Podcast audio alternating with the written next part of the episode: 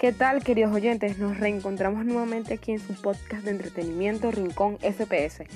Iniciamos esta dosis deportiva para comentarles los resultados ocurridos el día de hoy en la Champions, esa victoria importante del Barcelona en Italia frente a la Juventus, además de otra victoria más para el Manchester United que sigue arrasando en la Champions.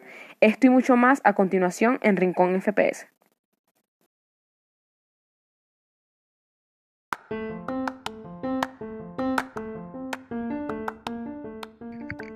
Y arrancamos esta nueva edición de Rincón FPS para llevarle los resultados que se dieron el día de hoy en la jornada de la UEFA Champions League.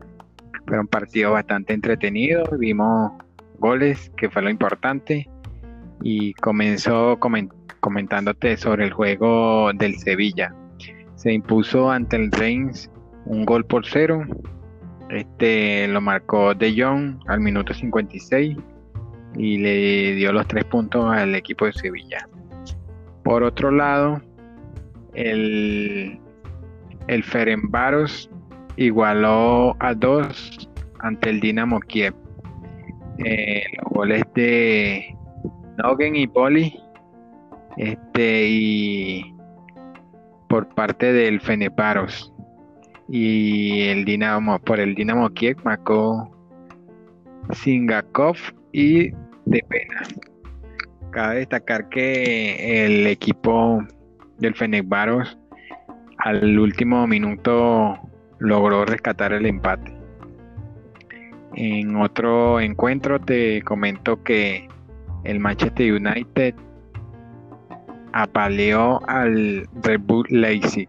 Se impuso 5 goles por 0, donde tuvo lugar hat-trick de Marcus Rashford, el, el tercer hat-trick marcado más rápido por un, de, un jugador del Manchester United.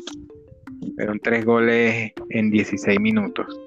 El partido de la jornada, el que todos estamos esperando, Juventus Barcelona, el equipo blaugrana se impuso dos goles por cero ante la Juventus y se llevó los tres puntos a su casa.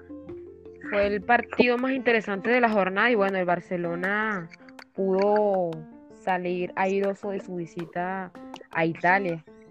Veíamos este partido súper igualado, pero el Barcelona fue, fue más contundente, marcó sus dos goles y se llevó los tres puntos.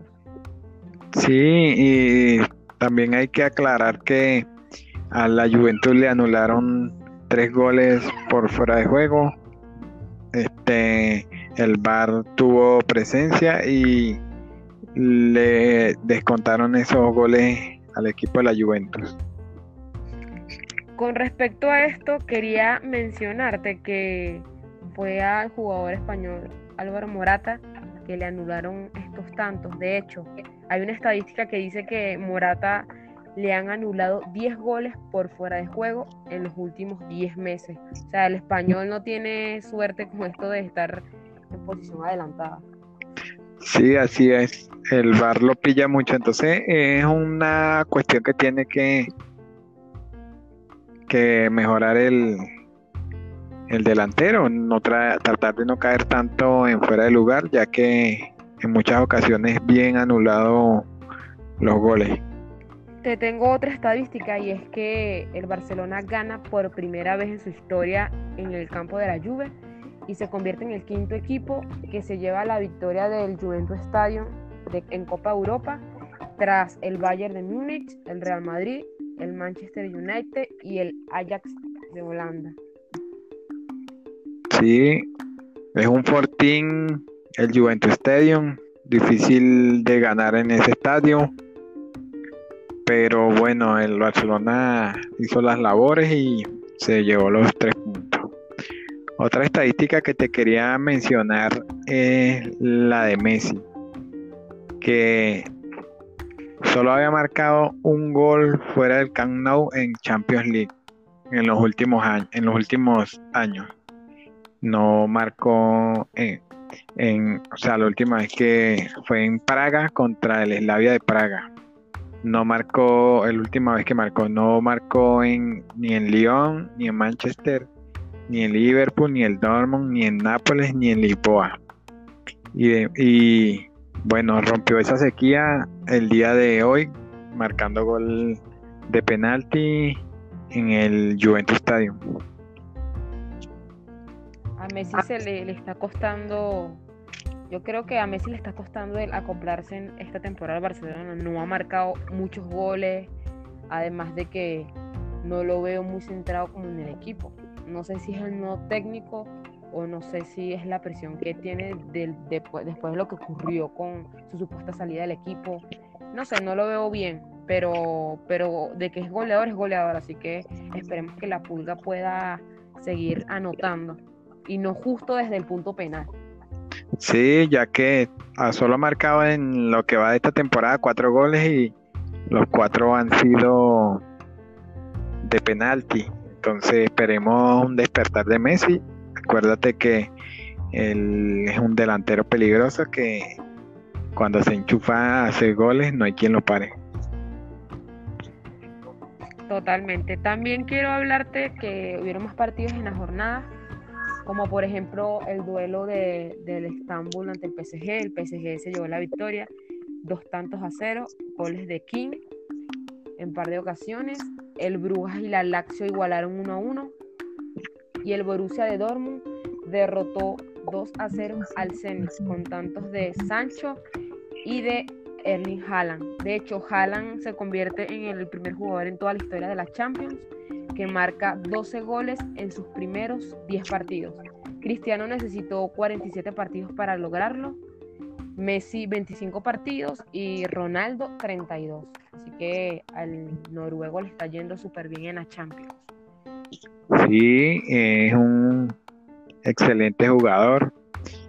Para mí un claro favorito a ganar el Golden Boy, ya que tiene mucho talento y fíjate esa estadística que das tú, que ha marcado sus primeros goles, sus primeros 12 goles en, tan pocos encuentros, entonces esperamos mucho de él y que en una próxima temporada lo podamos ver en uno de los grandes de Europa, ¿no crees tú?